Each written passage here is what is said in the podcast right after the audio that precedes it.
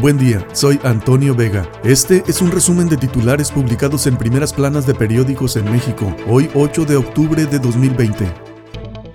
El financiero advierte Cartens de bancas rotas por la crisis. Impacto. Muchos sectores y negocios no sobrevivirán por la revolución digital. El COVID-19 va a cambiar la cara de la economía. Muchos sectores no van a recuperarse, dice. Estima Secretaría de Hacienda un buen cierre del tercer trimestre. Paquete económico. Anticipan jugueteros 40% menos ventas. La recuperación el próximo año. El economista. Empleo formal resiste ante COVID. Se achica menos que economía. Se perdió la tercera parte de plazas comparada contra caída del Producto Interno Bruto. Mejor salario base de cotización y acciones de supervisión y fiscalización permitieron superar recaudación de cuotas obrero patronales en septiembre. Morena allana ruta para que se avale fin de fideicomisos. Retiró reservas sobre el Fondo de Salud. Lo intentará más adelante. Reformas a leyes del Infonavit y del Fobiste en curso. La COFESE alerta por más ventajas indebidas de Comisión Federal de Electricidad. Excelsior. Arman bloque contra fin de fideicomisos. Oposición buscará construir mayoría en el Senado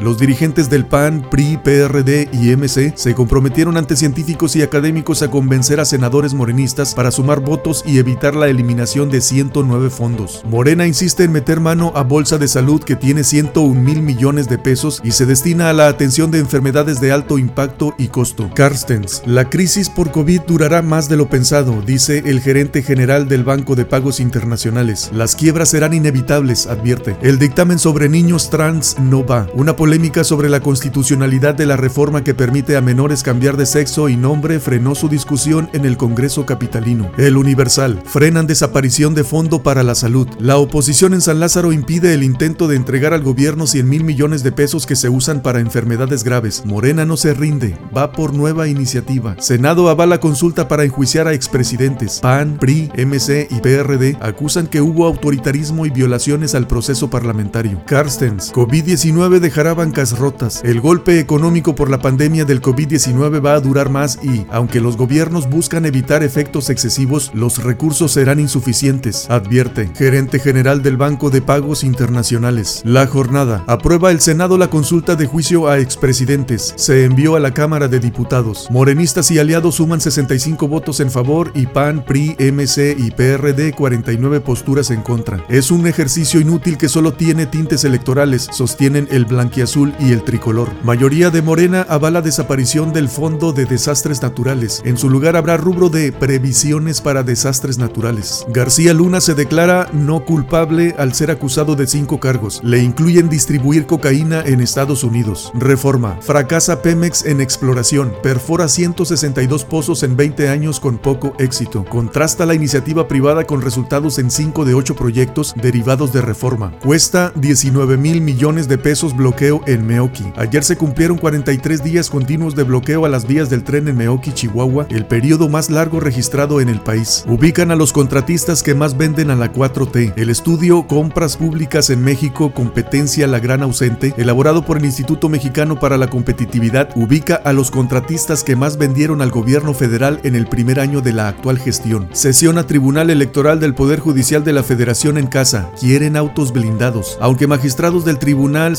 de manera virtual y trabajan a distancia, quieren autos blindados. Milenio. Las bancas rotas por deudas inevitables, diagnostica Carstens. Economía. Llama el Fondo Monetario Internacional a redoblar el combate a la corrupción para obtener recursos contra el COVID-19. Innovación tecnológica, la otra medicina contra la parálisis, dice Romo. Deja 301 mil afectados en Yucatán el huracán Delta que se dirige a costas de Estados Unidos. El Heraldo. Rescatan diputados el Fondo de Salud. La toma de tribuna orilla al partido en el gobierno a conservar los recursos para programas de bienestar. Morena alista iniciativa. El Sol de México. Guanajuato y Ciudad de México en top 10 de desapariciones. Secretaría de Gobernación culpa al crimen organizado. Ninguna de las dos entidades figuraba en las estadísticas oficiales en sexenios pasados. Despiden al Fondo de Desastres Naturales y pega Huracán Delta. La razón de México. Pierde rentabilidad el Instituto Nacional para devolverle al pueblo lo robado. Cuesta 30% más y destina al pueblo 10% menos. Ingresan 124 millones de pesos de bienes inmuebles en seis meses, pero solo quedan 10. Ovaciones. Extinguen los 109 fideicomisos, incluido el Fondo de Desastres Naturales, justo el día que pega Delta en Quintana Roo. 24 horas. Mario Molina deja un legado inconmensurable, su aportación fundamental contra el cambio climático. La ciencia está de luto.